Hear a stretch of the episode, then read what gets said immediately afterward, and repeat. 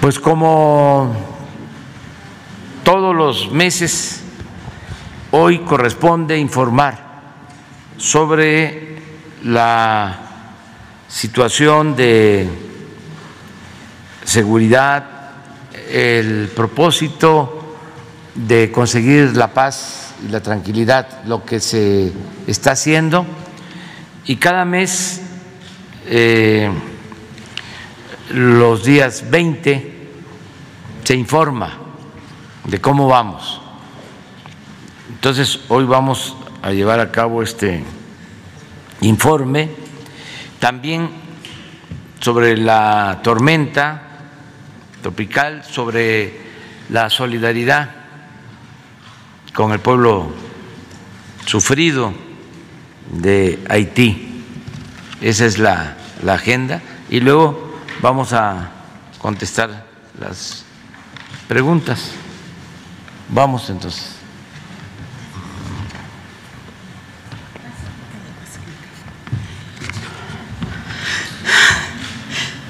Muy buenos días. Estoy tomando aire. Con su permiso, señor presidente.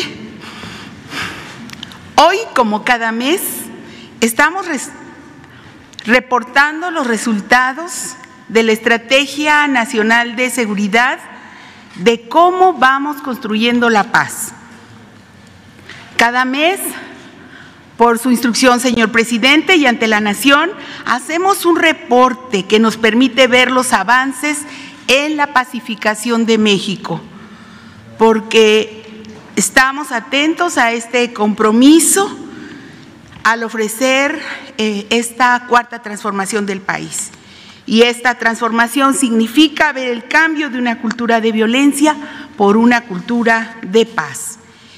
Em, este informe lo inicia el comandante de la Guardia Nacional, muy buenos días, después la Secretaría de Marina, la Secretaría de la Defensa y en, esta ocasión también tenemos Em, aquí, aparte del Gabinete de Seguridad, en donde está también la secretaria de Gobernación, Olga Sánchez Cordero, y em, la coordinadora de Protección Civil. Entonces, le damos la palabra, por favor, al comandante de la Guardia Nacional.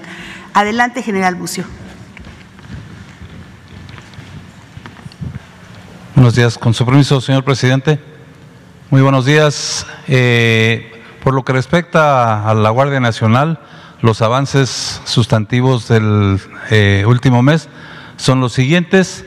Eh, la fuerza operativa continúa siendo los 99.946, eh, desplegados 89.951 y en actividades de apoyo casi 10.000.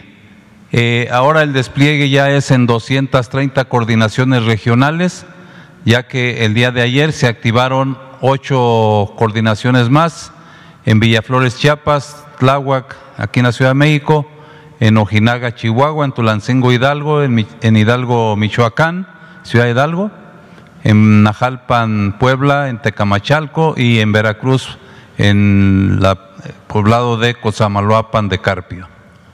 Adelante.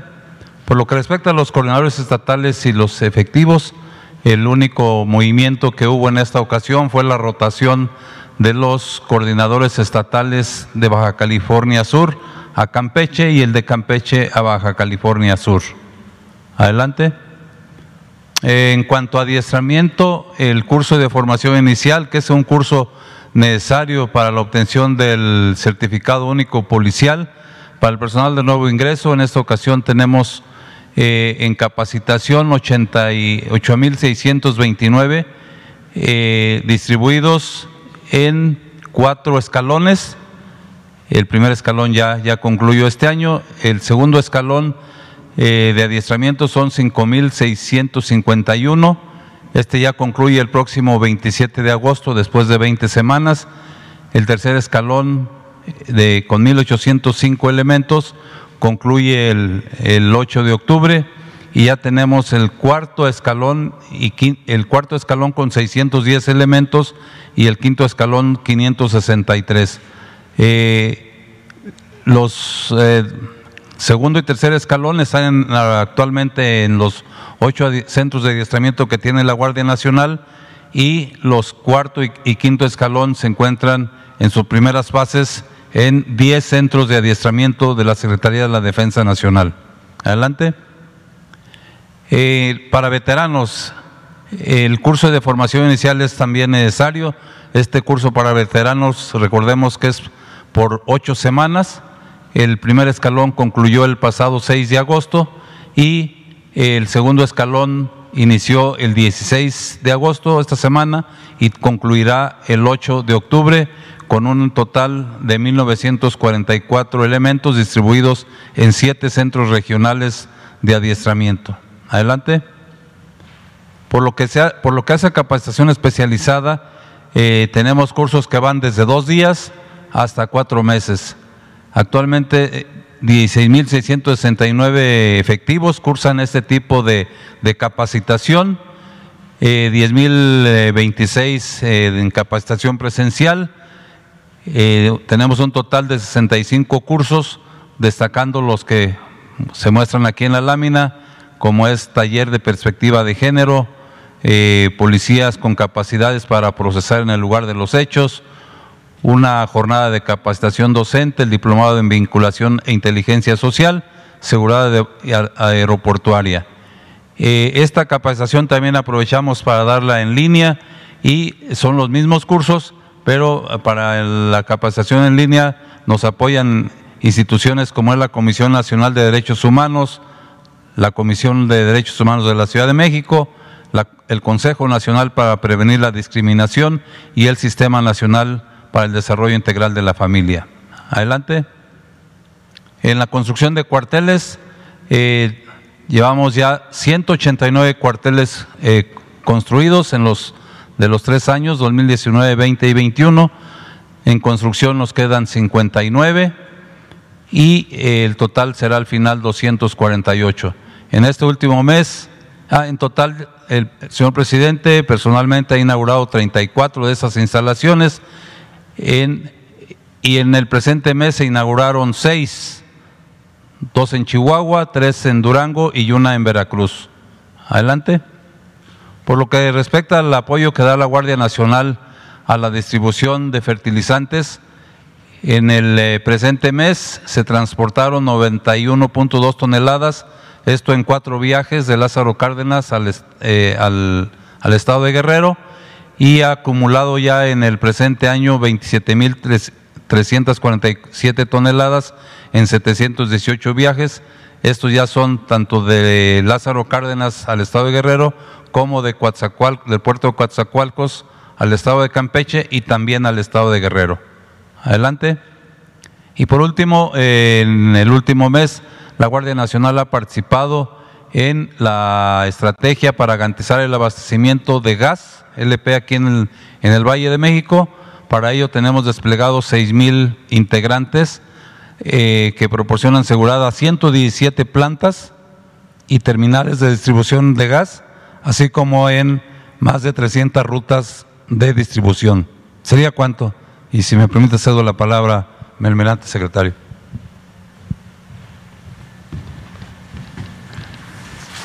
Gracias. Con su permiso, señor presidente, vamos a seguir este, presentándoles.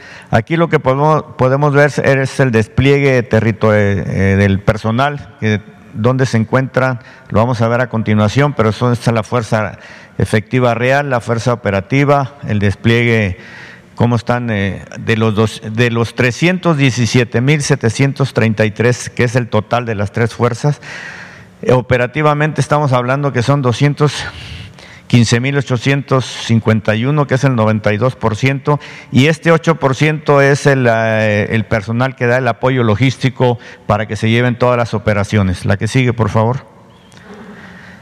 Las operaciones que se llevan son estas que están aquí encuadradas y este es el número de elementos que están en cada una de ellas. Le vamos a ir, ir viendo una por una. La que sigue, por favor. En lo que se refiere a operaciones para la construcción de la paz, que hay 70.887 elementos, eh, están las actividades que se realizan a través de las mesas de seguridad la Mesa de Seguridad Nacional, estatales y regionales. Hay un reforzamiento en las operaciones de los 50 municipios con mayor índice de homicidio doloso. Eh, también hay una operación en la estrategia de protección ciudadana, operaciones en el noroeste y zona metropolitana de Guadalajara, asimismo mandos especiales en Badiraguato y La Laguna, y operaciones de intercepción terrestre en 59 puntos eh, aéreas, en nueve, se han dado nueve detecciones de, aeronaves sospechosas o ilícitas y también en cuestiones marítimas. El patrullaje ha sido alrededor de 9.166.436 kilómetros. La que sigue, por favor. En lo que se refiere a operaciones del Golfo y Pacífico, que es operaciones eh, de infantería de marina nada más, hay 7.121 elementos, se han realizado 1.112 operaciones en funciones de guardia costera desde luego para combatir el tráfico de armas, personas y mercancías y ejercer la presencia en las diferentes regiones del país y asimismo contribuir a la vigilancia de áreas naturales protegidas. La que sigue, por favor. En el Estado de Derecho en la Mar, operaciones navales, hay 4.718 elementos. En lo que es la interdicción marítima se han realizado 744 operaciones de guardia costera de los resultados, 193 operaciones en la sonda de Campeche, 193 de artes de pesca, se han decomisado 9.380 metros de redes aseguradas. Hay 3.304 elementos en operaciones diversas. En la operación de la sonda, que es en la, en la sonda de Campeche para darle seguridad a las instalaciones estratégicas, hay 475 elementos y en las operaciones del Camarón, que es con lo que respecta a la veda, tenemos patrullaje aéreo marítimo para el cumplimiento de esta veda. Se han asegurado 4.463 kilómetros, eh, kilogramos de productos marinos que están en veda hay 430 elementos en ambos litorales. En lo que se refiere al reforzamiento en el Alto Golfo de California para las operaciones de inspección y vigilancia y remoción de redes fantasmas, en lo que se refiere a la protección a la vaquita, hay 509 elementos ahí este, posicionados. La que sigue, por favor. Protección marítima y portuaria en la seguridad de los puertos. Le damos seguridad a 20 puertos nacionales, 14 son los que, 17, perdón, son los que tienen eh, las, eh, las, administraciones portuarias y las aduanas y tres más que aunque no lo tienen le damos la seguridad. Tenemos ahí desplegados 1.227 elementos, se han llevado 660 operaciones de vigilancia en esos puertos eh, es un recorrido aproximado de 120 mil kilómetros y 4.327 millas náuticas durante el patrullaje a recintos portuarios. La que sigue. En lo que se refiere a búsqueda y rescate a la guardia de la vida humana en la mar, hay 800 elementos distribuidos. Tenemos 33 estaciones de búsqueda y rescate en ambos litorales y un centro de coordinación nacional aquí en la Ciudad de México, cuatro centros eh, que controlan a estas partes, dos en el Pacífico y dos en el Golfo que controlan a los demás, y 28 subcentros de coordinadores regionales de búsqueda y de rescate aéreos también. Y se activó el sistema de búsqueda y de rescate con el fin de prestar apoyo eh, y recabar información. Fueron cuatro accidentes los que se presentaron en, esta, en este mes. La que sigue. Para la seguridad en el corredor interoceánico del istmo de Tehuantepec, tenemos ahí 949 elementos. Vamos a llegar a tener aproximadamente en todo este recorrido alrededor de 2.000 elementos para darle la seguridad a todo lo que es el tren transísmico. Se, han instalado, se van a instalar cuatro bases de operaciones donde se, están eh, realizando patrullas aleatorias a lo largo de todo el recorrido. Se brinda seguridad a tres instalaciones estratégicas, dos refinerías, cinco estaciones de bombeo y seis instalaciones diversas. Y se, han realizado reuniones de, coordinación con la Secretaría, la Fiscalía del Estado y la Vicefiscalía de las regiones de todo el Istmo. Eh, tenemos 24 vehículos, dos aeronaves, ocho drones, es lo que se está eh, poniendo ahí en, este, en el interoceánico. La que sigue, por favor.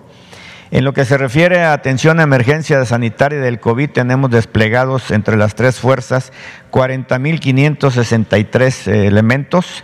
Se han dado 6.362, se han atendido a pacientes en, instalaciones tanto militares como navales, se han transportado vía aérea y terrestre 573 toneladas de insumos médicos y se han atendido a 227 pacientes en instalaciones, eh, trasladados a instalaciones hospitalarias. La que sigue.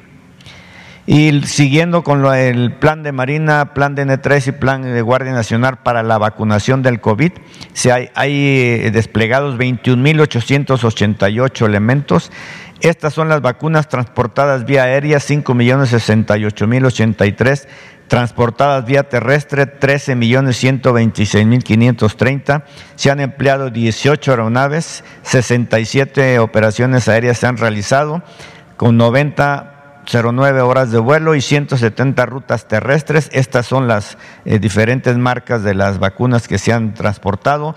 Al total tenemos 18 millones 808 mil 340 vacunas eh, recepcionadas. Le cedo la palabra al general. Gracias.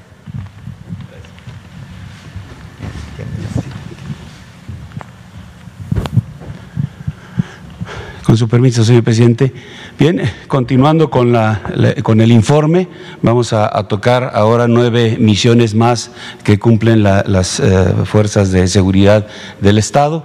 En estas nueve misiones, que son seguridad instalaciones estratégicas, eh, operaciones para el combate al mercado ilícito de combustibles, plan de migración, eh, atención a desastres, entrega de enseres en Tabasco y Chiapas, erradicación intensiva de plantíos, la estrategia de fortalecimiento de aduanas, el apoyo a las instalaciones electorales y vigilancia del territorio y el espacio aéreo nacional. En todas estas nueve misiones eh, tenemos desplegados 67.742 hombres realizando eh, su actividad. Adelante, vamos a ver cada una de ellas.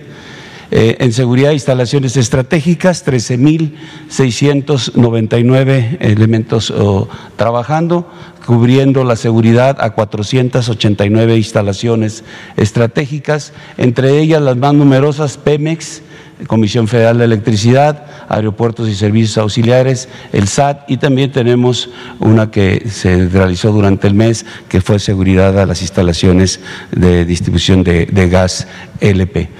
Adelante, por favor. En cuanto a las operaciones contra el mercado ilícito de combustible, 3.111 hombres dedicados a esta misión.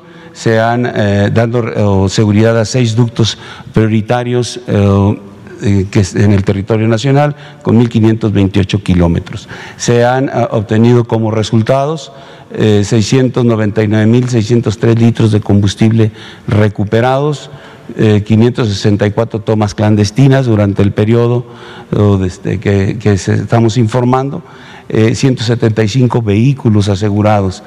Eh, también en el plan de transporte de apoyo a Pemex se han trasladado 170 millones de litros de combustible en las diferentes rutas, son 13 rutas las que tenemos de distribución con 637 autotanques. Y en las entidades que eh, tienen mayor eh, número de tomas clandestinas, pues eh, seguimos teniendo el Estado de México, Guanajuato, Hidalgo, Michoacán, Puebla y Tamaulipas. Adelante, por favor. En el plan de migración y desarrollo de la frontera norte-sur, en el periodo de, julio-agosto, tenemos una cantidad de 28.461 elementos trabajando en ambas fronteras. Aquí tenemos los efectivos eh, por parte del ejército, 13.663 hombres, Armada 904, Guardia Nacional 13.894, haciendo ese total de 28.461 y seguimos proporcionando raciones alimenticias eh, a través de las cocinas comunitarias en Ciudad Juárez y en Tijuana para los eh, migrantes que llegan a esa parte. Se han rescatado en el periodo 35 mil 36 eh, migrantes. Adelante. Respecto al plan de N3, plan Marina y plan de la Guardia Nacional, en cuanto a atención de desastres, eh, eh, se atendieron 70 eventos eh, en el mes con 12.628 oh, elementos. Atendieron 20 lluvias, 7 inundaciones, 20 fugas de, de, químicos, 9 incendios y 9 accidentes. Adelante. Eh, también en cuanto dentro de este mismo plan eh, DN3, eh, en la atención a, ahí a los estados de, Chiapas y Tabasco, seguimos con la entrega de los paquetes domésticos en, de, seres domésticos. En Chiapas se concluyó al, al 100% y en Tabasco llevamos un 75% de la entrega, nos falta un 25%, estimamos eh, que para el, día entre el 10 y el 13 de septiembre estaremos entregando el 100% en Tabasco. Adelante. Eh, en erradicación de plantíos eh, tenemos 3.887 hombres realizando esta actividad. en el en el mes de, en cuanto a hectáreas de marihuana, en julio eh, er, se erradicaron 20 hectáreas, en agosto 24. Aquí quiero uh, hacer mención del ciclo anual de producción. Estamos en este punto, en agosto, donde eh, este, se reduce la parte de, de, amapola y empieza la parte de, crecimiento de plantíos de, de marihuana. Eh, aquí vemos la de Amapola, que solamente fueron en, lo que va de agosto 67 hectáreas y en julio tuvimos 179. Adelante. En aseguramientos por parte de todas las fuerzas participantes, las fuerzas de seguridad del Estado mexicano, tenemos kilogramos de marihuana eh, son 2.846 kilogramos en lo que va de, agosto, habiendo tenido 9.754 en julio y para un total de 65.159 toneladas en lo que, perdón, kilogramos en lo que va del año. En cocaína 93 kilogramos en agosto, en heroína 57 kilogramos. Adelante. En laboratorios, en agosto se detectó un, laboratorio en, kilogramos de metanfetamina asegurada, 2.024 eh, kilogramos de metanfetamina. En julio habíamos tenido 4.509. Eh, en fentanilo, 94 kilogramos de, fentanilo en agosto, 33 el mes pasado. Adelante. En dólares asegurados, 706.775 dólares y en julio hemos tenido 2.863.274. Eh, en pesos mexicanos se aseguraron 2.532.233 eh, y armas de fuego, 293 eh, armas de fuego, dentro de las que se ubicaron 5 Barrett calibre 50. Adelante. Eh, también en la destrucción de armas, en, el, en lo que es eh, el canje de, armas, eh, este se realiza hacia, la población. fueron puestas a disposición 270 armas. En la campaña de canje de armas, en este mes no hemos realizado ninguno, pero en julio se, se llevó a cabo el canje de 185 armas a la ciudadanía. Adelante. Eh, en cuanto a vehículos asegurados, en agosto llevamos 1.910 eh, vehículos que fueron asegurados a la delincuencia organizada. Eh, no hemos asegurado en, estos, lo que va del mes aeronaves. En julio habíamos asegurado tres. En embarcaciones, en agosto una y en julio seis. Adelante. En cuanto a la estrategia de fortalecimiento de las aduanas, eh, se tienen 930 hombres realizando esta actividad, eh, se tienen 21 mm, aduanas en la frontera norte y sur bajo administración de la Secretaría de la Defensa Nacional y 17 aduanas marítimas bajo administración de la Secretaría de Marina. Adelante, por favor. Aquí tenemos algunos resultados de lo que se ha hecho en este programa de fortalecimiento de aduanas. En, agosto se aseguraron 34 armas de fuego, 16 mil, más de 16 mil cartuchos, 637 eh, cargadores. Adelante. Eh, en agosto fueron 530.955 dólares asegurados. Eh, en vehículos, 34 vehículos, 61 personas detenidas. Adelante. Eh, en, cuanto a carros tanque asegurados, donde, donde trasladan combustible, 27 carros eh, tanque asegurados en agosto y desde 54 autotanques. y en cuanto a las cantidades de, litros eh, de combustible asegurado eh, son 3.721.877 litros de combustible asegurado. En total, tenemos asegurado en lo que va de marzo a la fecha eh, más de 40 millones de litros de combustible asegurado que viene de Estados Unidos hacia México de manera ilícita. Adelante. En cuanto a, la misión de apoyo al Instituto Nacional Electoral, eh, estamos en la última fase de la, de la seguridad a esta institución. Tenemos eh, este, 2.600 hombres en esta actividad que están dando seguridad a los consejos distritales. Este servicio concluirá el 31 de agosto.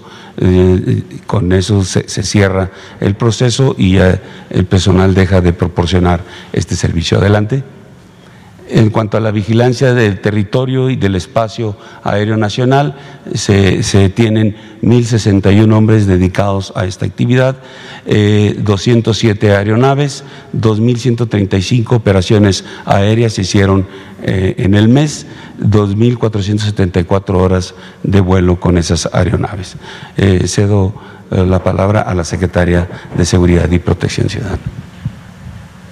Gracias. Gracias.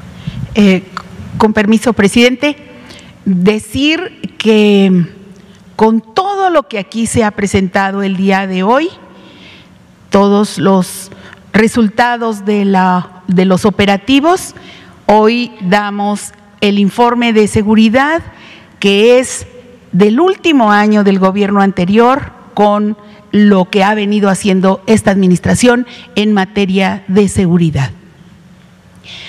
En la incidencia delictiva del fuero federal, eh, los delitos del fuero federal claramente van a la baja, como lo muestra esta gráfica, y se ha logrado una reducción de 27.8% con respecto al último año del gobierno anterior.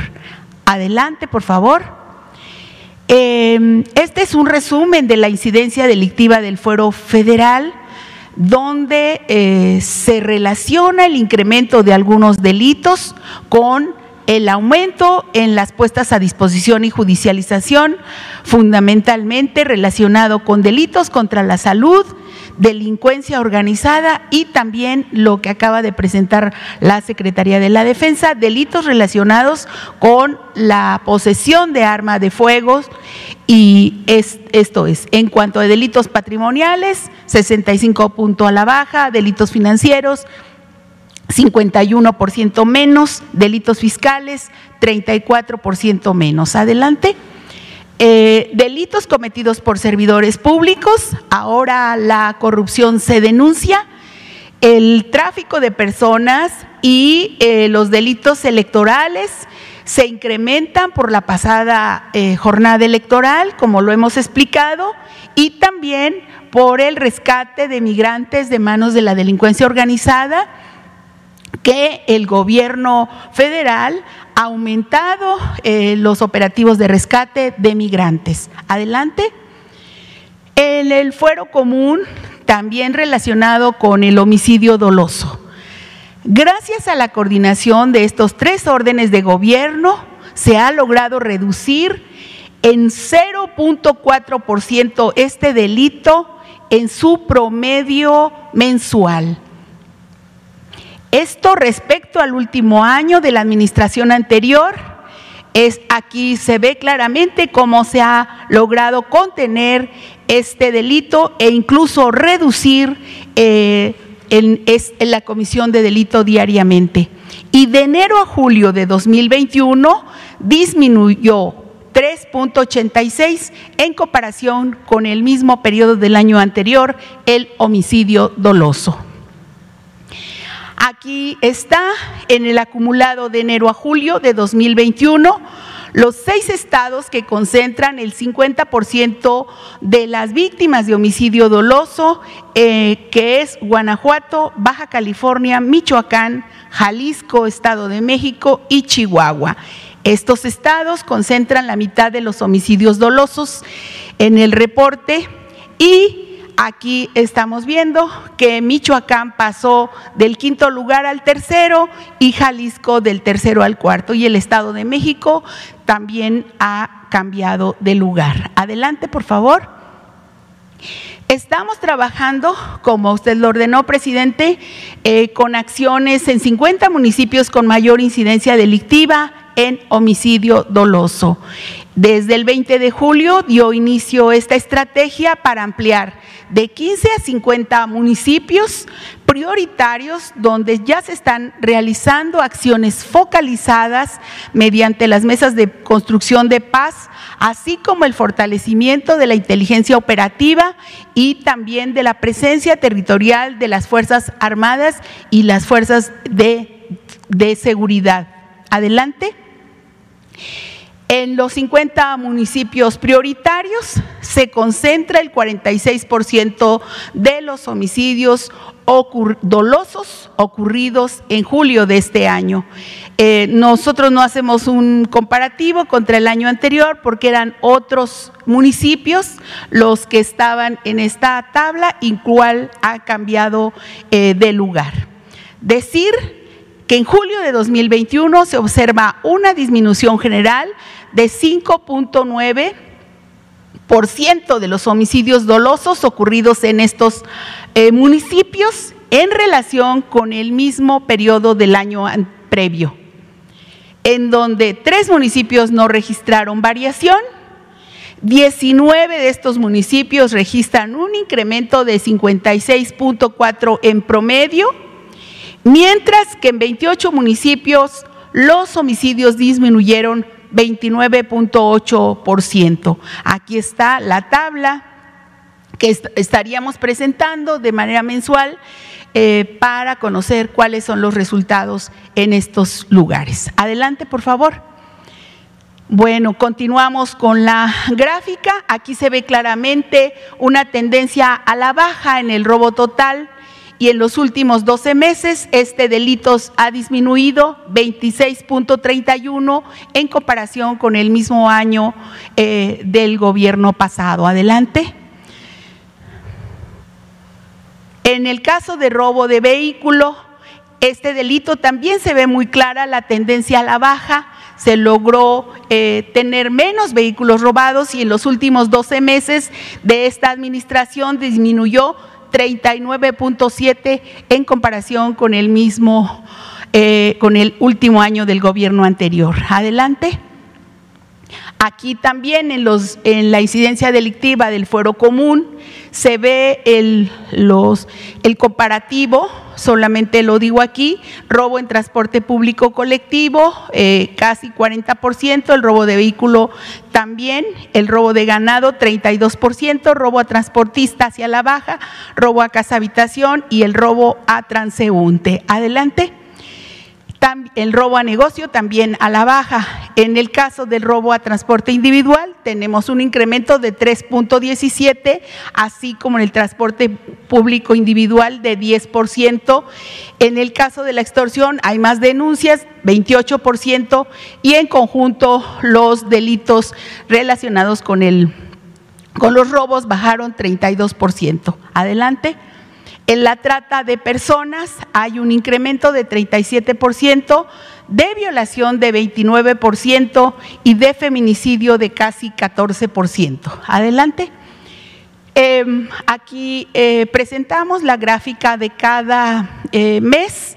En el, aunque hay que recordar que en el mes, en el pasado no se registraba correctamente este delito, se empezó a tipificar eh, a partir del 2019, ya con reglas muy precisas para las entidades y eh, ya hubo una metodología para su medición a partir de 2019, en, en donde ya todas las entidades participaron y se comenzó a transparentar este delito.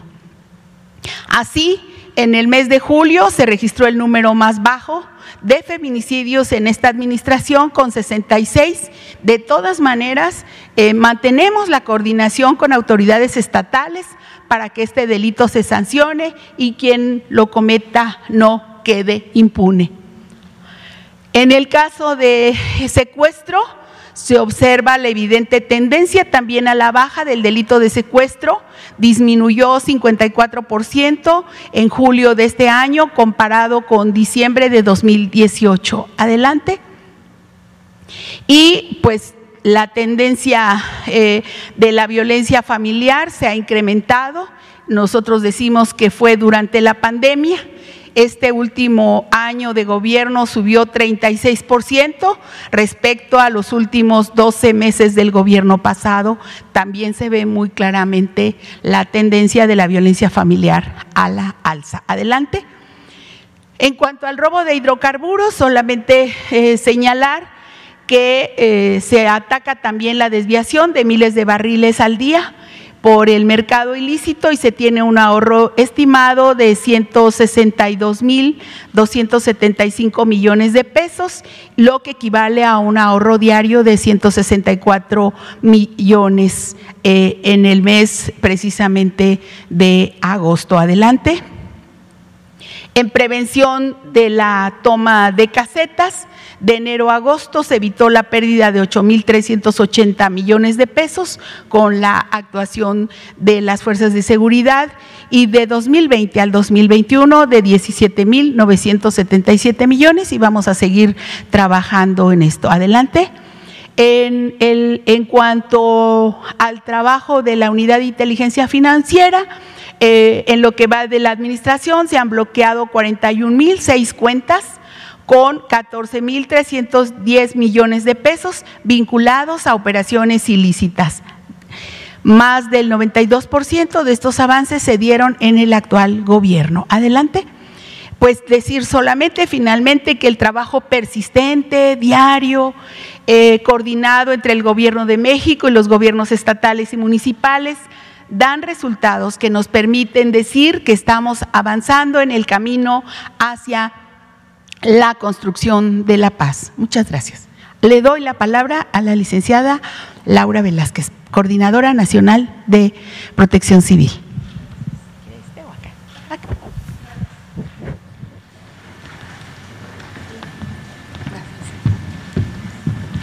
Con su permiso, señor presidente, muy buen día a todos y a todas. Con permiso, señora secretaria.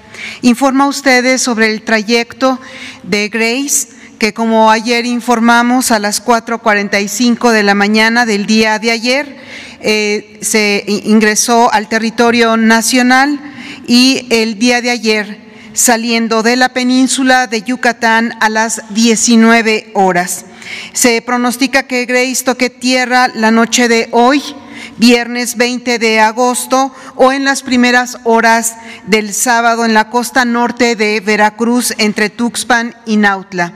Eh, me están reportando en este momento a las 7.15 de la mañana que eh, ahora se reporta nuevamente como huracán, huracán categoría 1, ingresando en el transcurso de la noche, repito, al territorio nacional, ingresando por eh, Veracruz. Es importante que estemos muy al pendiente, habrá fuertes lluvias en Veracruz y, Puebla, asimismo habrá eh, presencia de lluvia en Tamaulipas, San Luis Potosí, Hidalgo, Tlaxcala, Oaxaca y Chiapas para el día de hoy.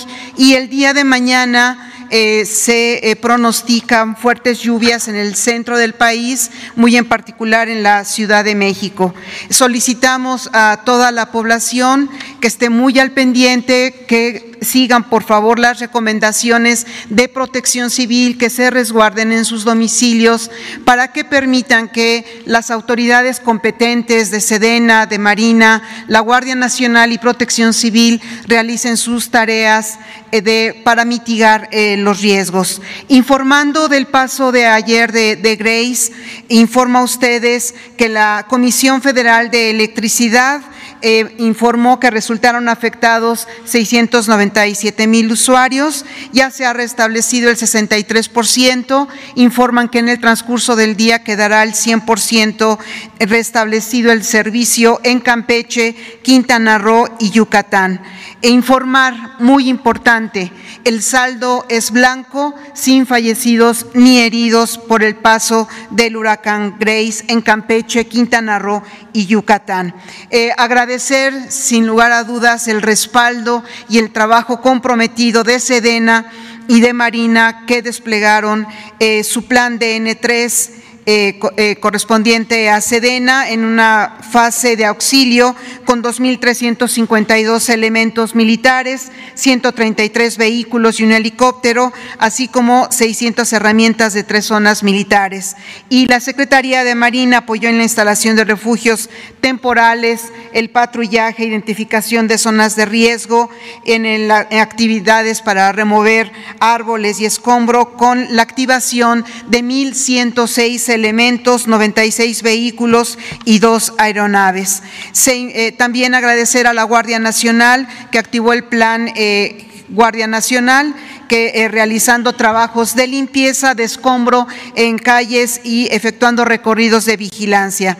Se reportó a través del Comité Nacional de Emergencias que las instituciones eh, federales no tuvieron daños en su infraestructura y aseguraron su continuidad de operaciones. Comunicaciones y transportes realizando recorridos y supervisando las labores de sus cuadrillas para retirar este, eh, todos los eh, eh, escombros o eh, ramas que llegaron a caer. El gobierno de México llevó a cabo acciones conjuntas con los gobiernos de Quintana Roo y Yucatán para el rápido retorno a la normalidad el día de ayer por la tarde los estados de Quintana Roo y Yucatán retornaron a sus actividades cotidianas. Estamos preparados en Veracruz, eh, eh, todas las instancias de gobierno federal competentes, esperando la entrada de este huracán categoría 1 eh, Grace para poder atender a la población, eh, tanto Sedena como Marina, Guardia Nacional y Protección Civil,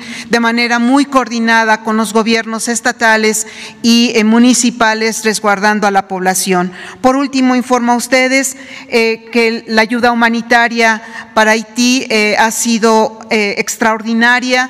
El pasado lunes informé a la población y a ustedes que salieron de la Ciudad de México por parte de la Sedena y de Marina 19 toneladas. Esto fue el pasado lunes. El día de hoy, a las 7 de la mañana, están saliendo tres aviones más, tres aeronaves más, dos de Sedena, uno de Marina, con 20 toneladas más de ayuda humanitaria que consisten en 1.200 despensas que suman un 12, 12 eh, toneladas asimismo dos toneladas de leche, una y media toneladas de agua y 4.6 eh, de ayuda humanitaria diversa. Eh, como lo sabemos, estamos eh, atendiendo la pues todo lo que estamos recabando de ayuda humanitaria para que salga un buque de Veracruz que está a cargo de la Marina eh, ya llevan una suma de 120 toneladas hasta el día de hoy. Se estima que puedan estar saliendo el próximo domingo o lunes con una carga muy importante de ayuda humanitaria para Haití. Eso sería todo, señor presidente. Bueno, pues vamos a, a las preguntas. Eh, quedaron cinco compañeros inscritos. Erika Soemí Ramírez. Buenos días, presidente. Buenos días a todos. Presidente, el nombramiento de Brenda Lozano como agregada cultural de, en la Embajada de México en España generó gran controversia en las redes sociales. Había quienes preguntaban por qué el secretario Marcelo Ebrard había hecho este nombramiento, siendo ella eh, opositora a su administración, y cómo es que ella había aceptado el cargo. Eh, sus seguidores, presidente, pedían congruencia. Y bueno, esto llevó o puso en la mira lo que ocurre con la diplomacia mexicana. Hay 150 embajadores y cónsules que perciben eh, salarios de 150 mil hasta 300 eh, mil pesos mensuales y a esto se le suman bonos, seguros de gastos médicos, eh, pago de colegiaturas, renta de casas y departamentos de lujo. No significa esto un despilfarro para el erario en una cuarta transformación que ha impuesto la austeridad en su gobierno, presidente? Bueno, en lo que corresponde al servicio exterior, hay leyes que establecen eh, estos sueldos, estas prestaciones, y se debe de tomar en consideración que eh, hay países donde el costo de la vida es alto y por eso esta situación especial para los diplomáticos de nuestro país. Están haciendo un buen trabajo en todo el mundo. Hay este tipo de polémicas y discrepancias, pues que tienen que ver más que nada con los saldos los remanentes de la anterior política, del viejo régimen. No se puede de la noche a la mañana llevar a cabo una transformación que lo incluya todo. Ya hemos hablado mucho tiempo. El porfiriato se impuso durante 34 años. La política neoliberal o neoporfirista duró 36 años. Entonces, llevamos dos años, nueve meses, con una política distinta. Vamos a seguir cambiando, sobre todo creando conciencia. Considero que se ha avanzado bastante, pero tenemos que enfrentar todavía a los grupos de intereses creados en todos los ámbitos de la vida pública. No solo son los traficantes de influencia, no solo son los medios de información que medraban al amparo del poder público, también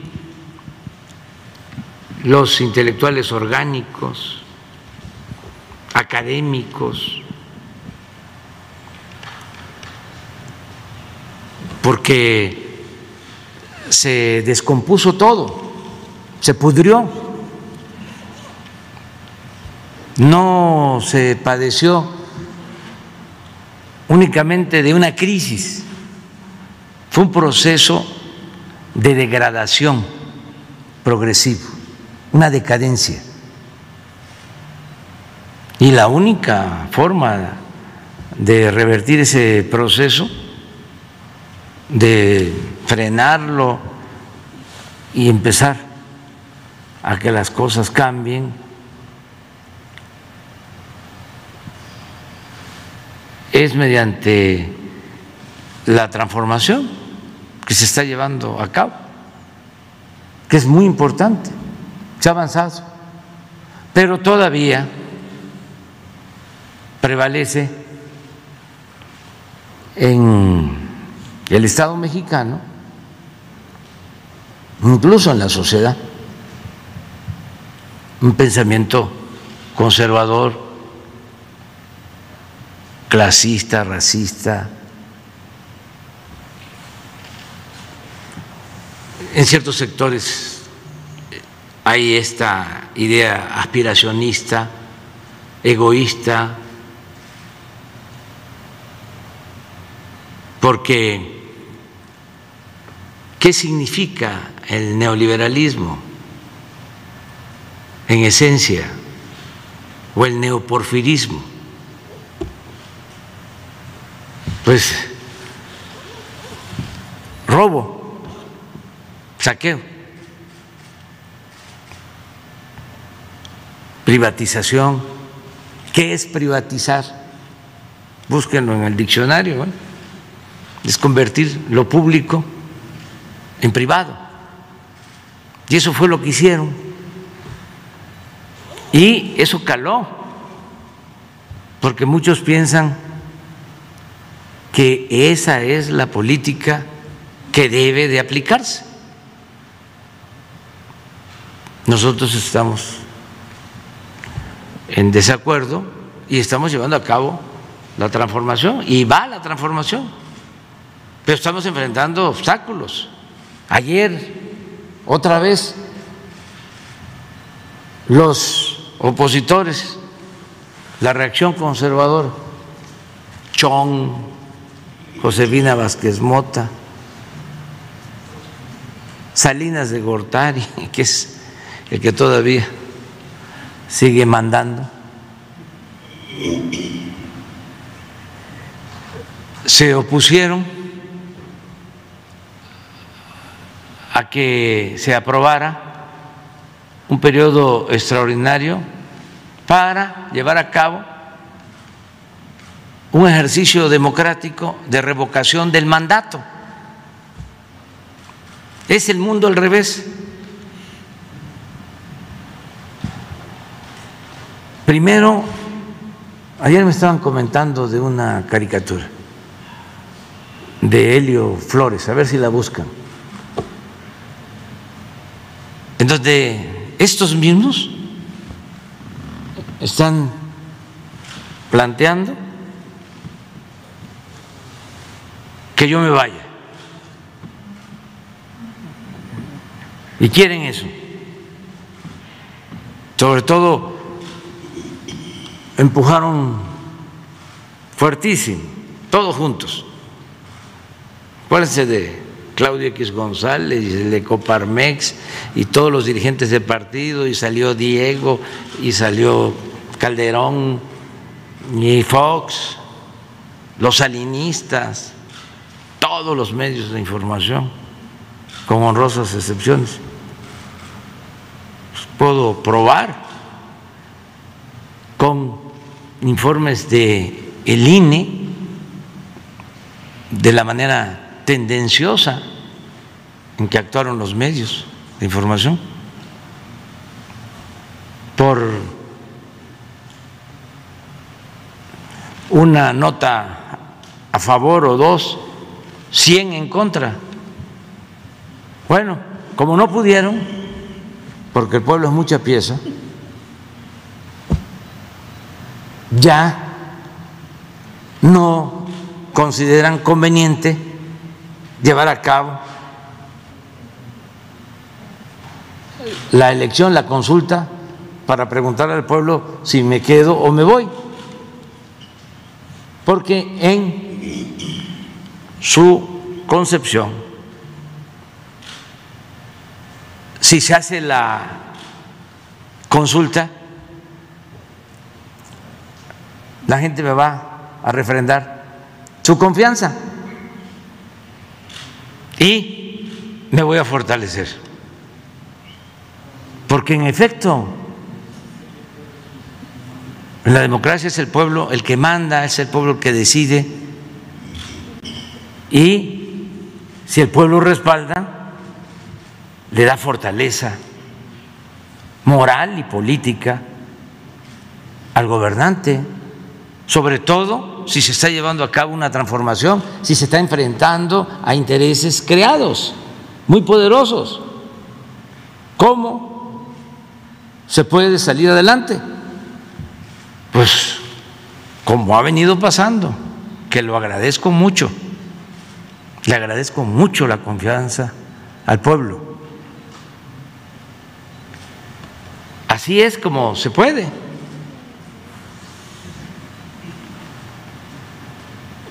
Ahí está.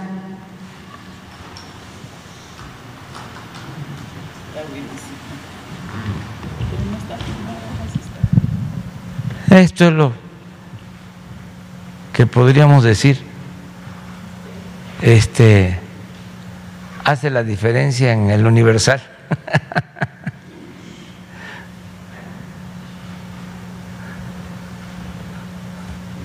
Fuera AMLO, fuera el dictador. Se ve en el espejo. No a la consulta de revocación de AMLO. Son muy congruentes. Eso es lo de ayer. Te, este, unieron todos en contra.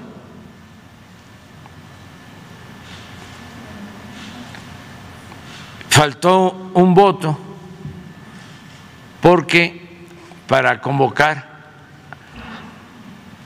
a un periodo extraordinario se requiere mayoría calificada, no solo es mayoría simple, creo que los que estaban a favor de que se convocara el periodo fueron 24 de la comisión permanente y 13 eh, en contra. Esos 13 que ahí están puros salinistas y finísimas personas del antiguo régimen. Entonces, faltó uno. Ahora hay que esperar al nuevo eh, Congreso, en este caso a la nueva legislatura, a partir del día primero de septiembre.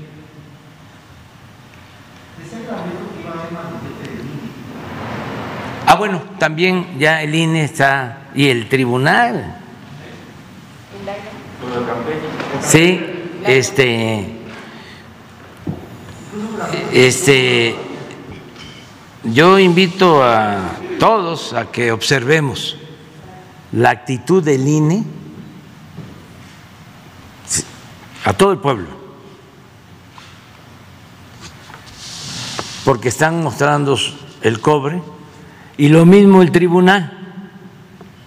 Ahora este, salieron ultrademócratas, voto por voto, casilla por casilla, voto por voto casilla por casilla, en Campeche. Entonces, qué bien que se cuente los votos. Pero miren los bandazos. Vamos a ver. Yo sigo sosteniendo, no voy a cambiar en eso de que es necesaria una renovación tajante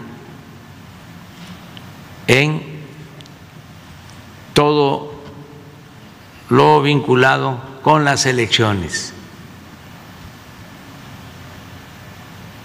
y que lo que hemos avanzado en democracia ha sido por el pueblo, en contra de estos aparatos, del INE y del tribunal.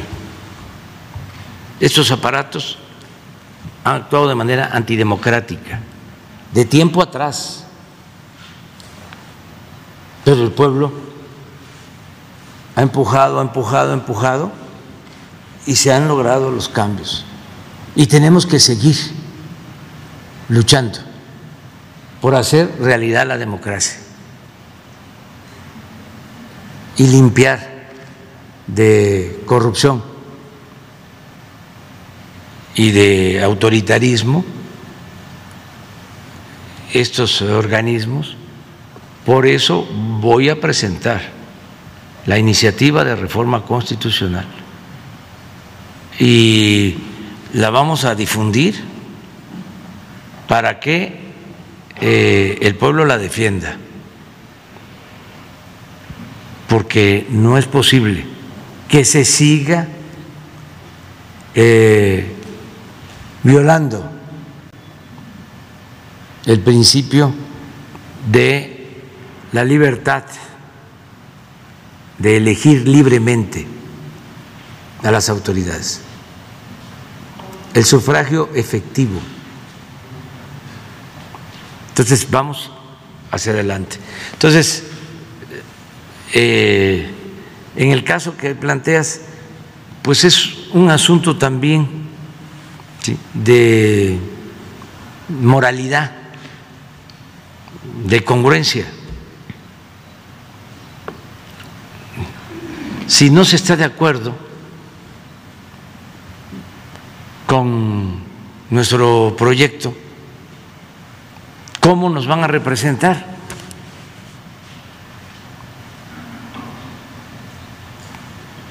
Nosotros tenemos un diferendo con eh, la monarquía española, porque les envió una carta para que ofrecieran una disculpa por los excesos que se cometieron durante la invasión, la conquista, y ni siquiera tuvieron la amabilidad de contestar la carta que les envié. Al contrario, la filtraron al país, a los medios que están al servicio del poder económico y del poder político en ese país, en España, para lanzarse en contra de nosotros. Entonces, ¿cómo va a ir a representarnos a ese país?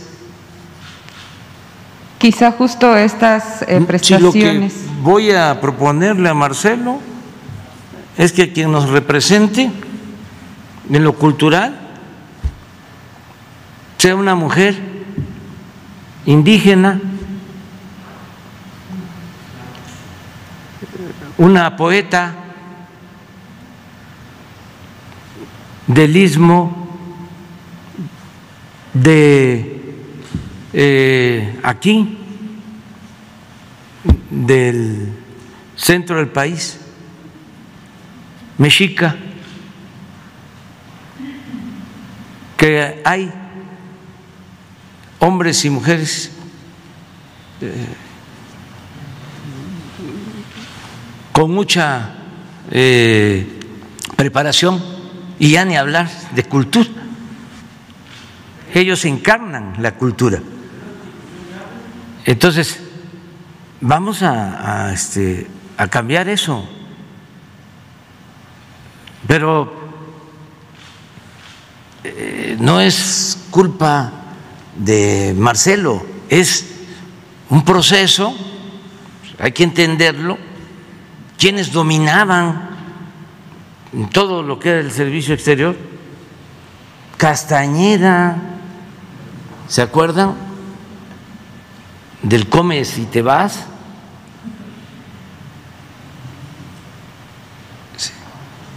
Eh, todo lo que tiene que ver con cultura lo hemos venido planteando. Estaba vinculado a los dos grupos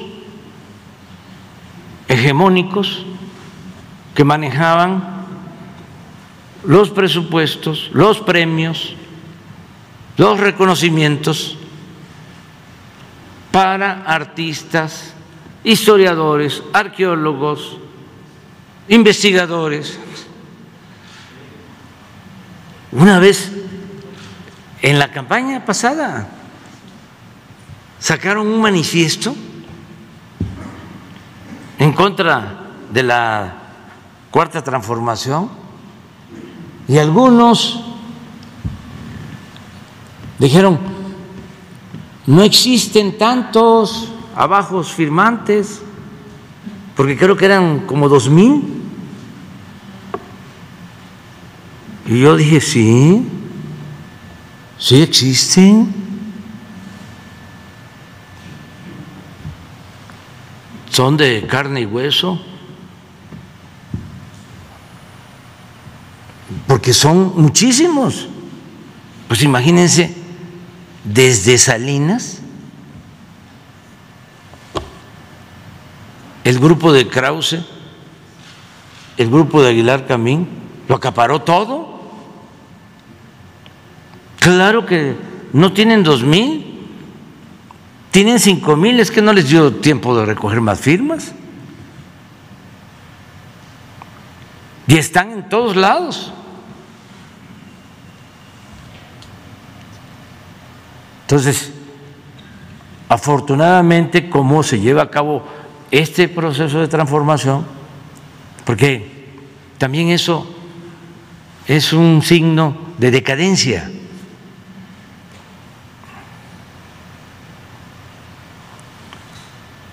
Cada vez que hay una transformación, surgen nuevos escritores, artistas, pintores, bueno, después de la Revolución Mexicana, los grandes muralistas. Bueno, va a ser así, pero para que surja, nazca lo nuevo, se requiere este, la polémica, el diálogo, el debate, este, la confrontación política, se necesita. No es polarización, no, no, no. Eso ha existido siempre. Una monstruosa desigualdad económica y social. ¿Qué más polarización quieren? Donde una minoría se apoderó de México se hicieron dueños de México a costa del sufrimiento de millones de mexicanos. No, esta es una este, confrontación política para definir muy bien este, qué se promueve, qué se busca, a quién se defiende, porque una de las características del conservadurismo es la hipocresía. Su verdadera doctrina es la hipocresía. Y muchos de estos eh, escritores, intelectuales, eh, se manejaban antes simulando, aparentaban ser liberales cuando de verdad en los hechos son conservadores, aparentaban ser demócratas, cuando en realidad defienden el pensamiento autoritario. No les importa el pueblo, desprecian al pueblo, no le tienen amor al pueblo, aparentaban que era gente que quería vivir en una sociedad mejor, sobre todo eh, en una sociedad caracterizada por la honestidad, y ellos formaban parte del régimen de corrupción, y ahora están defendiendo eso precisamente. Entonces, sí es un proceso interesante el que se está dando, pero ya nos alargamos mucho.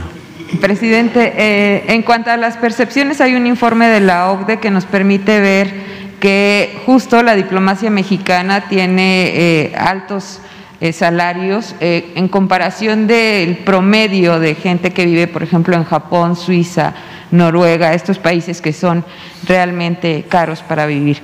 Pero bueno, en un segundo tema, presidente, la semana pasada usted anunció el acueducto o la propuesta de un acueducto en la laguna por o para evitar la contaminación de arsénico en la región.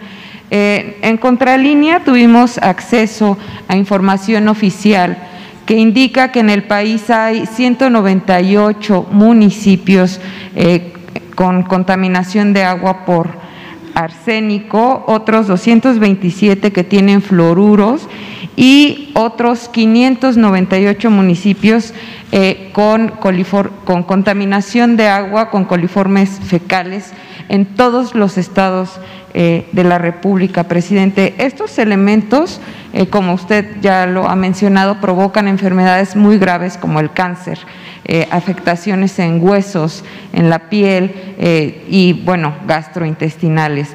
la información a la que tuvimos acceso fue derivada de decenas de solicitudes de información que se hicieron al Instituto Mexicano de Tecnología del Agua y al Instituto Nacional de Infraestructura Física y Educativa por expertos en la materia. ¿Qué información tendría usted al respecto, presidente? Y si considera eh, oportuno eh, pues, enviar esta información a los municipios para que se haga algo eh, con relación a esto. Sí, hay que informar y, este, y es lo mismo, ¿no? La corrupción, que imperó durante mucho tiempo. Les voy a dar un dato. Cuando la elección del 2000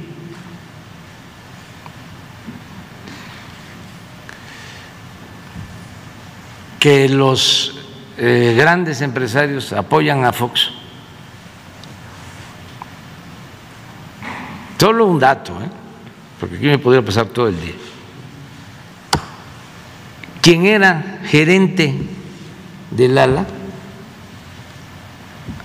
en la laguna pasó en el gobierno de Fox a ser el director de Conagua.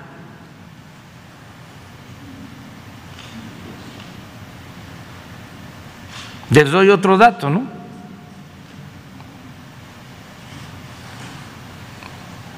El subsecretario de Hacienda de Salinas,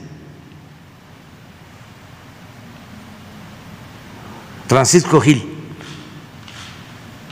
cuando termina, se va a trabajar con Roberto Hernández de Banamex. Y llega Fox y lo nombra secretario de Hacienda. Y la primera operación que se lleva a cabo es la venta de Banamex a Citigroup.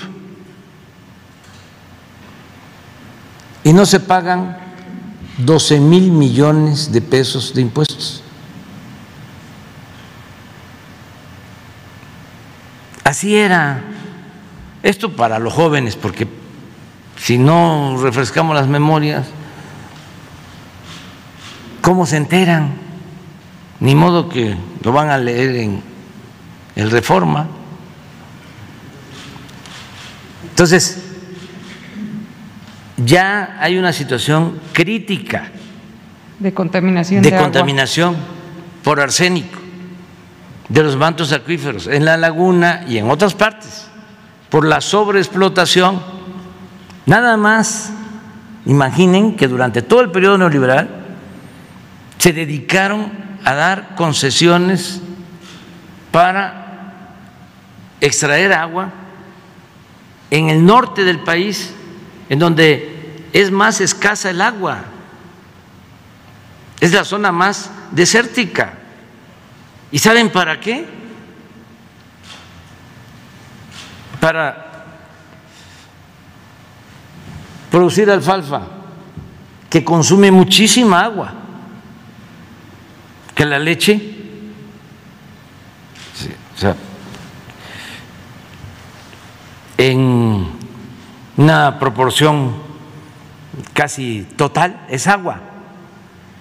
Entonces, producir leche con alfalfa significa consumir muchísima agua, pero eso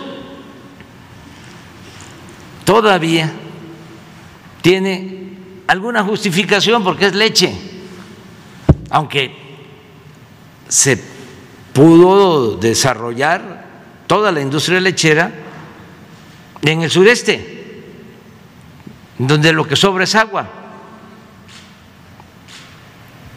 Lo peor es que se dieron concesiones para explotar agua, para producir cerveza. Y refrescos. Y exportar cerveza, donde no hay agua. En el caso de Mexicali, comprometieron los gobiernos conservadores el agua de la población. Ya la habían concesionado para una cervecera. Constellation Brands. Sí. Entonces, en el caso de la laguna, quiero también decirlo, porque eh, estas realidades van llevando a que la gente tome conciencia. El em, obispo Romero del Salvador era conservador. Arnulfo Romero era conservador. O el caso de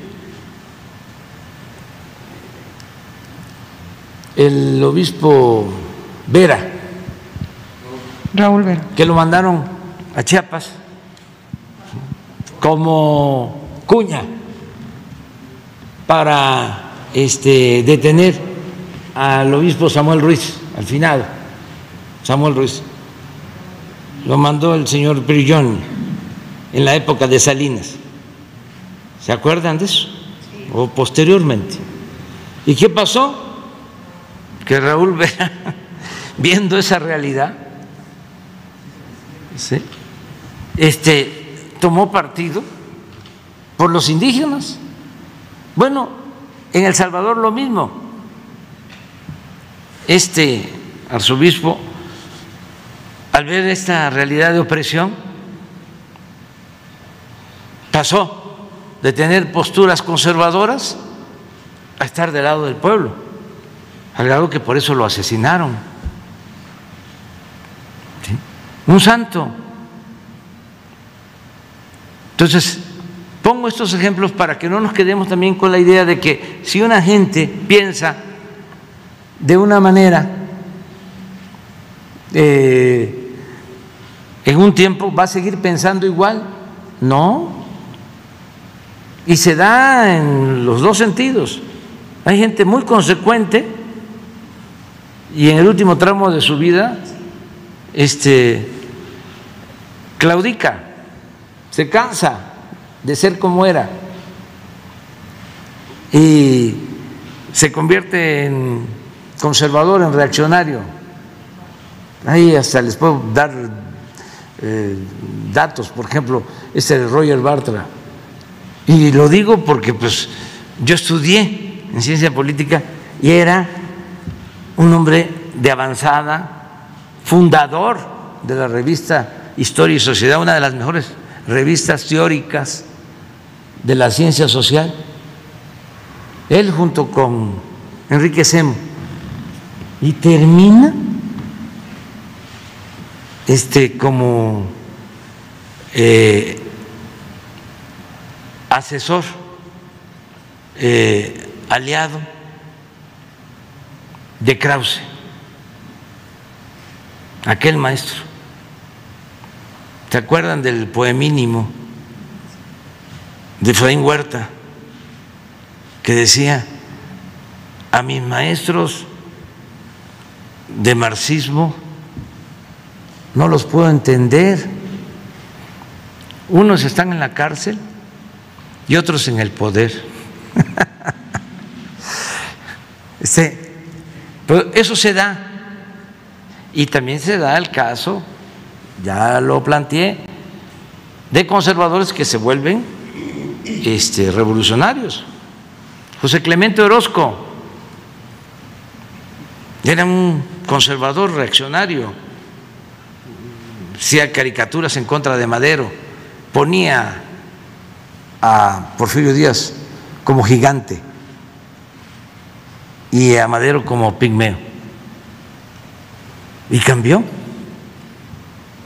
Miren la época posterior, sus murales, su fuerza como revolucionario, gran muralista. Clausel, para mí el mejor pintor de México en toda su historia. Estuvo en la cárcel, enfrentó a Porfirio Díaz, se escapó de la cárcel, terminó en Francia, fue alumno de Monet, gran pintor, regresa ya con la revolución y colabora con Huerta. Y es un gran pintor. ¿Por qué planteo todo esto? Porque ahora los del ala están ayudando y quieren que la gente tenga agua saludable. ¿Y en las demás regiones, presidente? En todos lados, si se plantean las cosas como son, porque antes todo esto pasaba desapercibido o llegaban también a pensar que era normal. Ahora no, ahora hay más conciencia en todos, todos están participando y vamos a hacer este acueducto y tenemos muchos obstáculos porque ahí están los amparos, fíjense, para abastecer de agua sana. Se están amparando por politiquería. Le ando buscando porque hay cáncer. No es posible. O sea, están perforando pozos para extraer agua a dos mil metros de profundidad. Entonces, ¿qué sacan?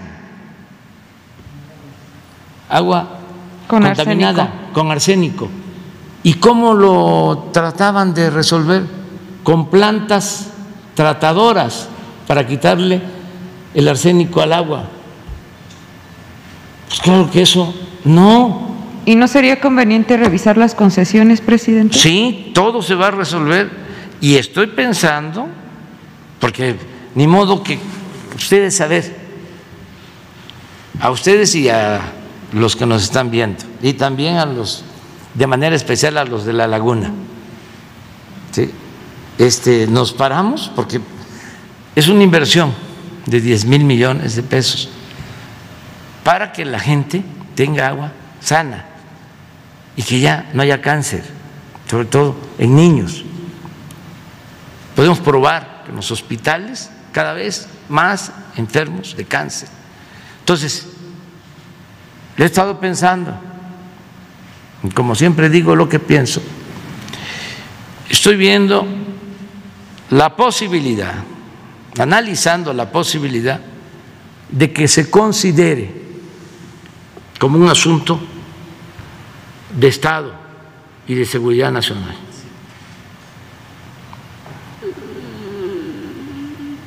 de derechos humanos. quiero hablar con el presidente de la Corte sobre este tema para ver si eh, en colaboración se busca un mecanismo legal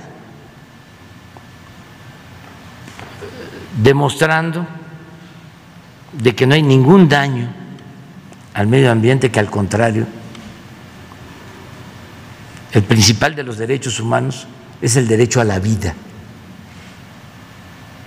Y a ver si así podemos llevar a cabo la obra, porque apenas estábamos iniciando con las eh, licitaciones y nos pararon la obra.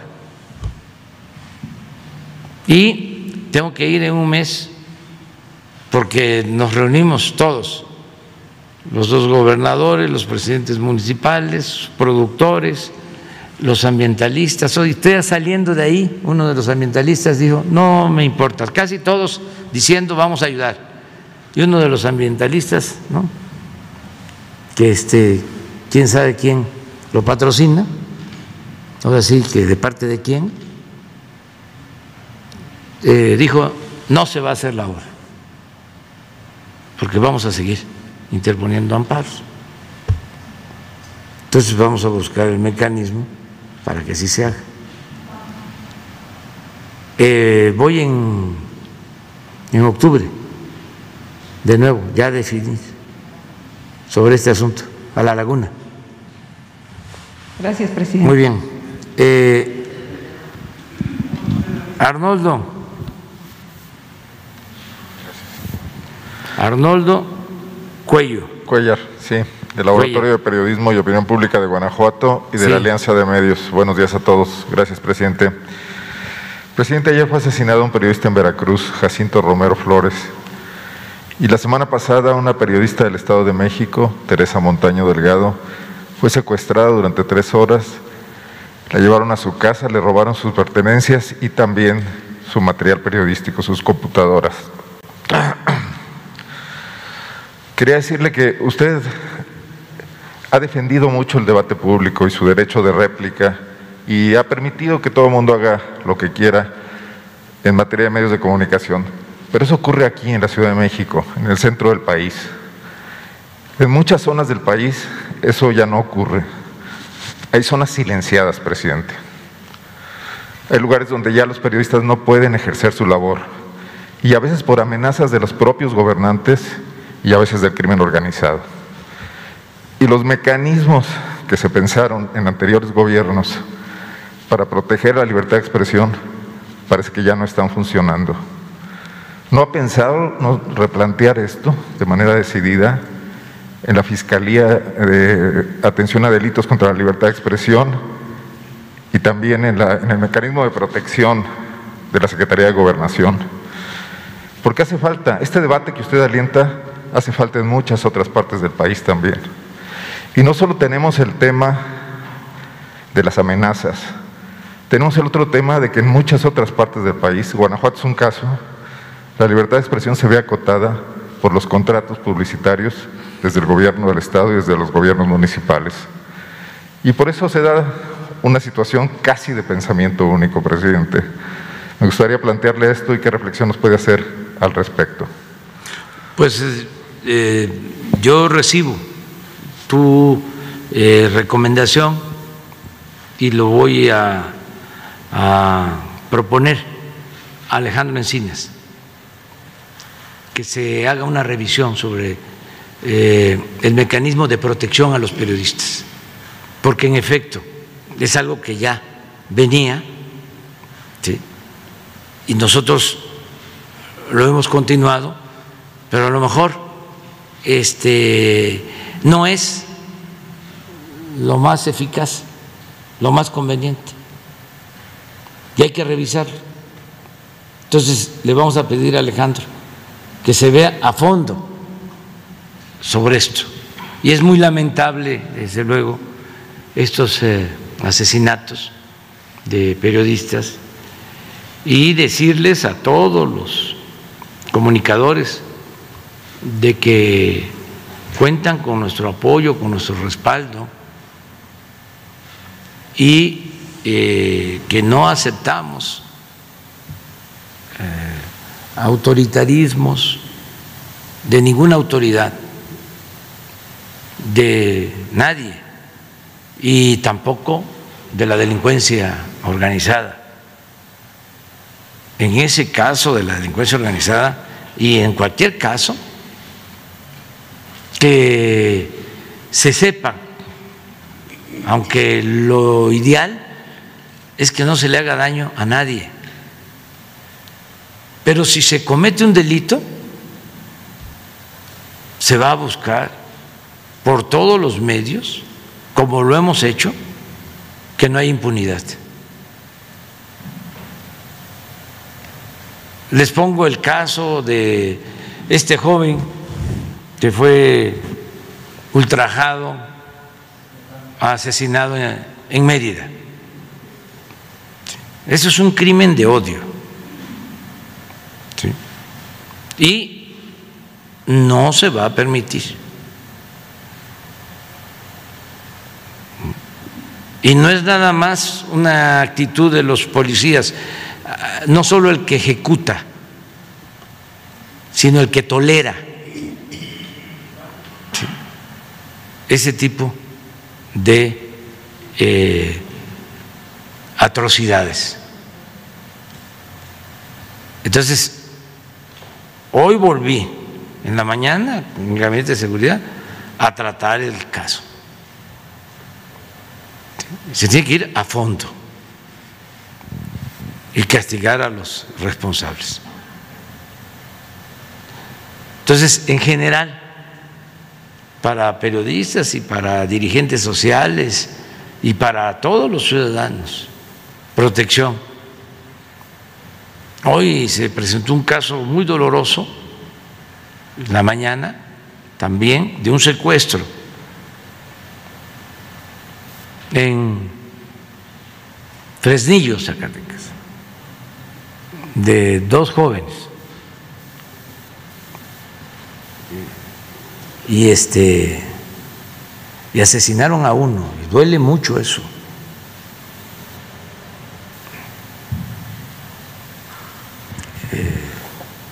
Presidente, en el tema de... Se, perdón, en el tema pero se detuvo a toda la banda, a todos, al jefe de la banda. Es más, me gustaría ponerlo porque quiero también que este, se reciba este mensaje de parte de los que se dedican a delinquir,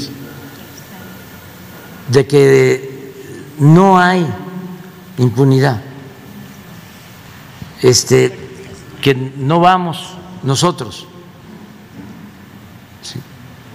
a tolerar eh, violencia este, y a la delincuencia, ni a la delincuencia organizada ni a la delincuencia de cuello blanco.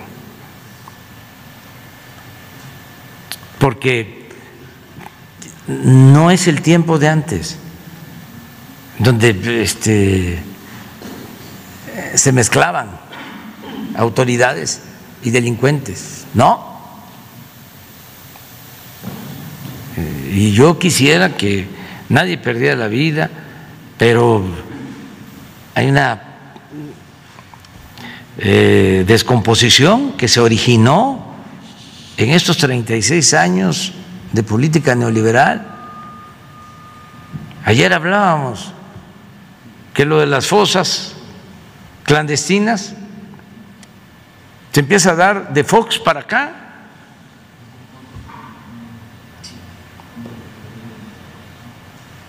Este, era muy raro que desaparecieran, solo en la época del autoritarismo de la guerra sucia de los años 60, de los 70. Una nada más. Ah, ¿ni los detenidos? A ver. Sí. Estas son víctimas. el joven lo asesinaron, la muchacha se rescató, se agarró a toda la banda, incluido un extranjero. Ocho detenidos. Hasta ahí.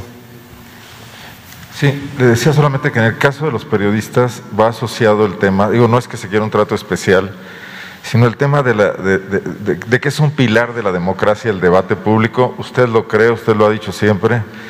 Y bueno, en muchas partes del país eso no está ocurriendo, eso, eso era el énfasis nada más. Pero quiero hacerle otra pregunta. Eh, esto ya tiene que ver con el tema de Guanajuato. Usted lo, aquí volvió a surgir el asunto de que seguimos en el liderazgo de homicidios dolosos. Lamentable liderazgo, por cierto. El 24 de julio, el mes pasado, en León ocurrió el decomiso de 100 kilos de cocaína. Aparece yo creo que también en la estadística. Es una cantidad notable para una ciudad como León. Son 300 mil dosis. Fue un destacamento de la Guardia Nacional de la Ciudad de México, exprofeso al lugar para realizar este decomiso. Se informó muy poco a nivel local. Sin embargo, tres días después se pudo saber que los tres detenidos con, ese, con esa cantidad de droga habían sido liberados porque la Fiscalía General de la República, la oficina de Guanajuato, los consignó mal y un juez decidió que no se reunían los requisitos y los liberó. Guanajuato tiene un grave problema en este momento, es otro de los lamentables liderazgos que tenemos del delito de narcomenudeo ha crecido muchísimo en los últimos dos años. Está sustituyendo al huachicol como el motivo de disputa entre las bandas organizadas que mantiene también alto el nivel de homicidios. Todo esto tiene que ver con algo que usted ha señalado, presidente, y que se ha convertido ahora en un tema de disputa política, porque los señalamientos que usted ha hecho para que el fiscal de Guanajuato se haga a un lado, se han convertido en un motivo de acuerpamiento entre la clase política panista de Guanajuato y sus aliados, incluyendo los obispos, incluyendo los empresarios, incluyendo la oposición que está muy domesticada en Guanajuato, incluyendo los medios de comunicación, en torno al fiscal que incluso se dio el lujo de hacer una gira por medios de comunicación para decir que él está muy bien con el gobierno federal y que tiene perfecta coordinación. Lo desmienten los hechos porque no se resuelven los problemas Quisiera preguntarle un poco su postura sobre esto, pero para obviar y no hacer otra pregunta, decirle que esto se está sumando a otro tema, el tema del agua, el tema del zapotillo, y que parece que nos estamos envolviendo en Guanajuato, nuestras autoridades, en ciertas banderas políticas que complican mucho más la resolución de los problemas. Violencia y agua en este caso. Muchas gracias, presidente. Sí, pues eh, son temas interesantes. En primer lugar, creo yo que el fiscal, es mi punto de vista, no ha hecho un buen trabajo y que en efecto lo están protegiendo grupos políticos, los que predominan en Guanajuato, los que han gobernado durante años en Guanajuato. O sea, es un, este, una protección, pero esto perjudica al pueblo de Guanajuato, porque una cosa es la cúpula y otra cosa son los ciudadanos. ¿Cómo no les va a perjudicar si es el Estado con más violencia? Si de todos los homicidios diarios, el 15 por ciento en promedio se cometen en Guanajuato. Entonces, ¿cómo van a mantener al fiscal? Nada más porque pertenece a una organización política.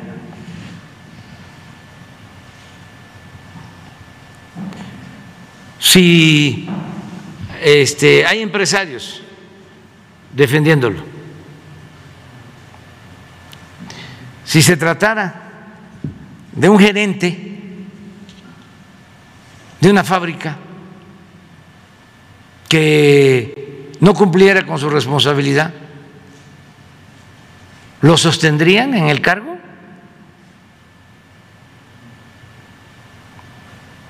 Entonces, eso eh, se tiene que tomar en consideración.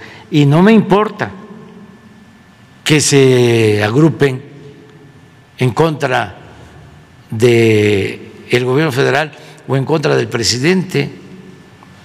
Tengo mi conciencia tranquila y sé que el problema lo originó ese grupo,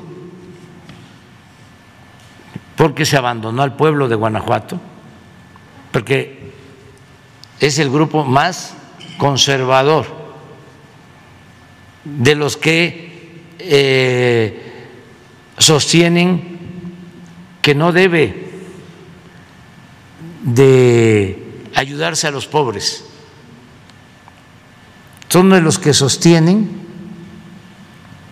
aunque como también eh, son muy apegados a la hipocresía, no lo dicen, pero sostienen de que si se es pobre es porque no se trabaja o porque el pobre es flojo.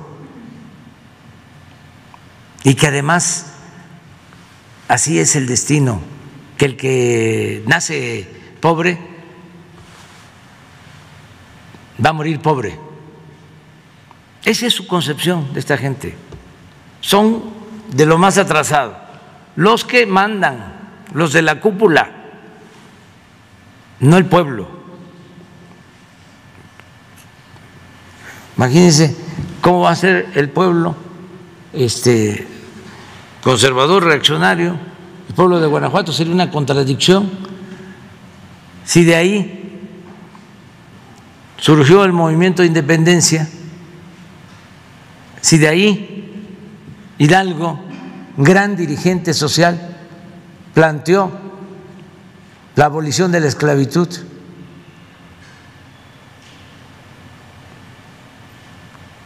Entonces, sí es un asunto que amerita eh, atención. Y siguen eh, con prácticas antidemocráticas. Yo recuerdo en el 2006, ¿saben cuánto fue la diferencia oficial por la que supuestamente ganó este Calderón? 240 mil votos. Oficial. ¿Saben cuántos votos falsos este grupo le dio a Calderón? 300 mil. Y tengo las pruebas. Es más, se publicó en el periódico de León que se llama AM, de una reunión.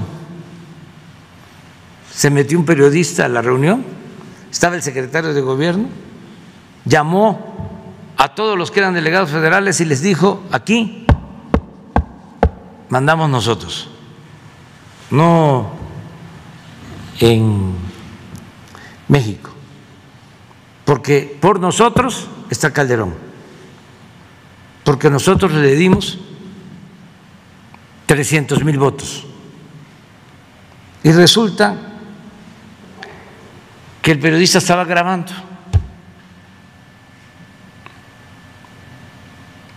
Y al día siguiente, por los dos días, publicaron.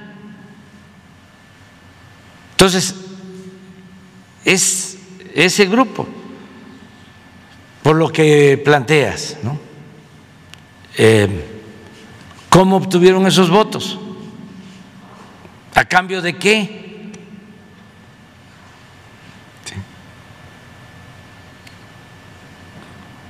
¿Cómo? Contaron con la complicidad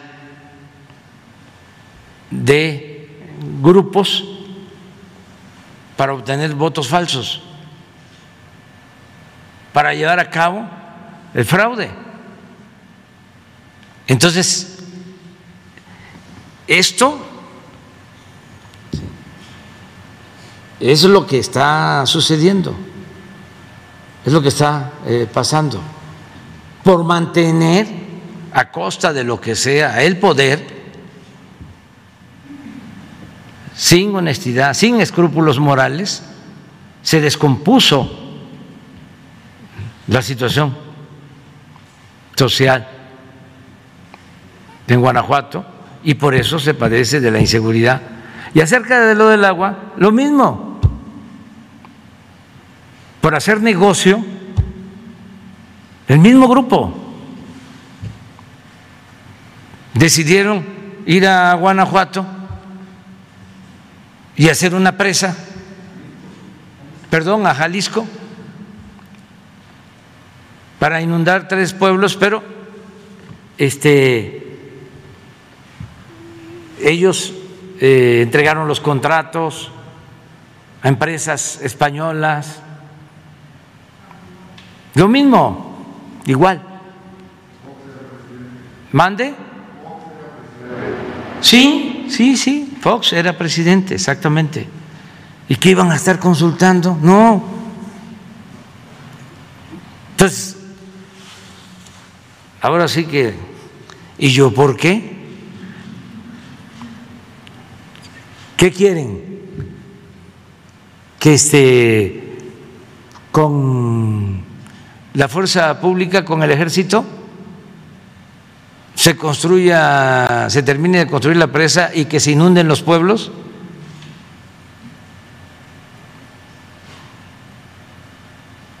Hasta eh, mucho estamos haciendo, salvando,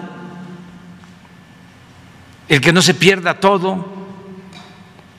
Dice que la cortina, pues si no se hace a 105 metros, a 80, porque además legalmente así lo resolvió la Corte que solo se puede hacer a 80 metros y que alcanza para dar agua a Jalisco, ya no alcanza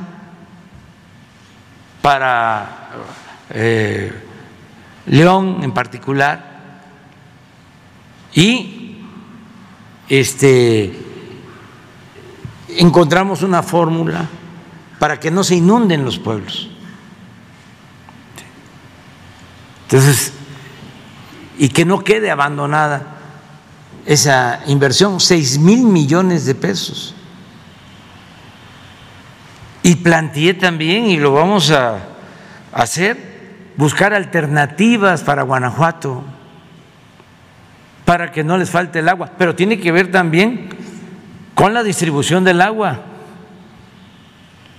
porque también tienen monopolio y hay corrupción en el manejo del agua en Guanajuato. Los mismos grupos o el mismo grupo. Entonces, eso es lo que vamos a seguir haciendo. Vamos con Isa. Isa. gracias. Gracias, presidente. Isa Osorio de Telemundo. En una entrevista exclusiva para Noticias Telemundo, recientemente Miguel Félix Gallardo habla desde la prisión y habla sobre usted. Él dice que desea que le vaya bien en su intento por reducir la violencia en el país y le pide a la gente que le dé tiempo a usted porque considera que es un, es un hombre de buena voluntad. ¿Qué dice al respecto? Pues que le agradezco mucho sus buenos deseos y que este, yo también quiero que él eh, comprenda mi situación, que yo no quiero que sufra nadie, no quiero que nadie esté en la cárcel. Yo soy un humanista,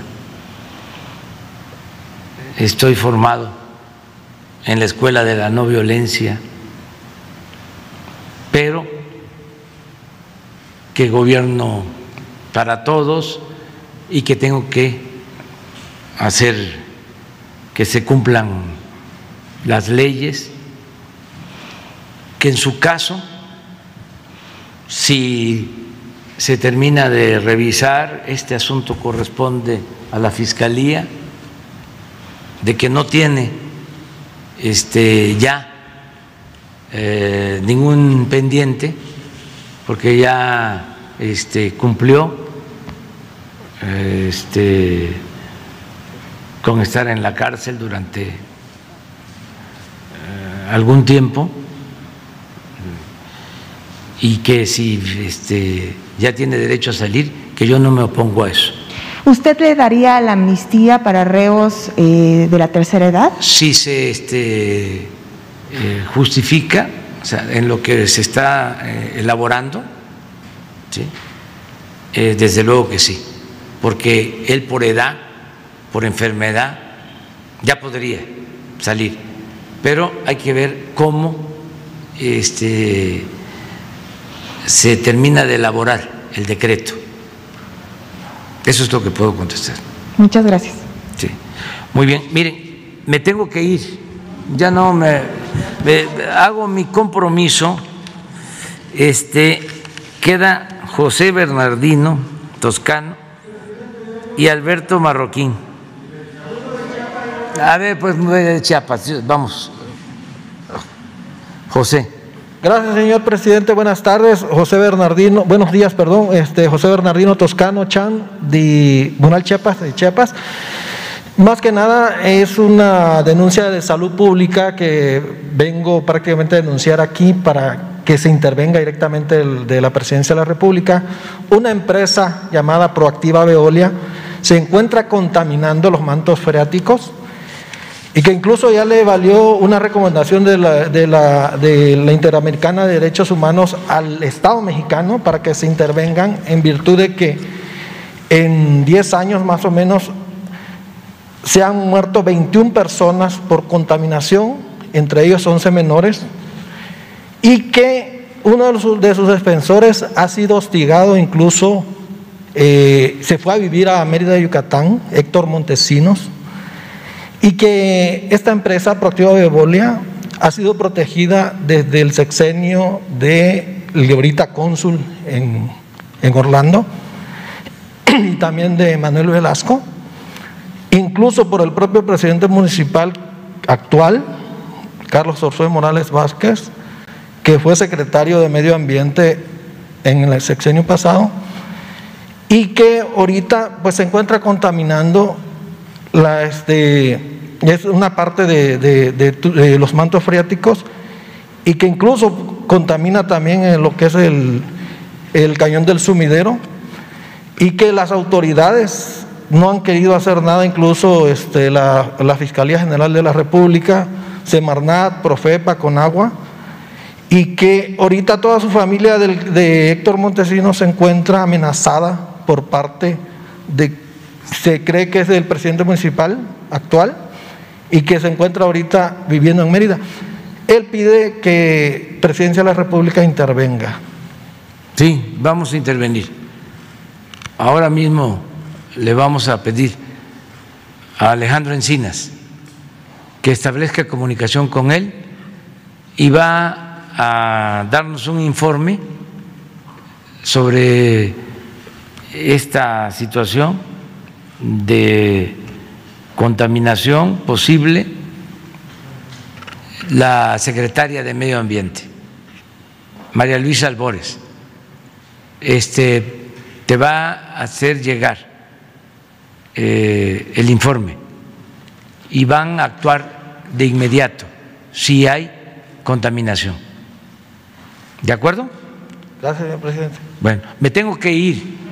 Este, voy precisamente allá.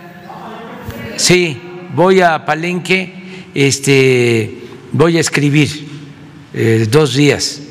Este, em, tengo que hacer el discurso sobre los tratados de Córdoba, que es para el día martes 24. Viene el presidente de Ecuador ese día, martes 24 y estoy eh, escribiendo, revisando ya mi informe para el día primero.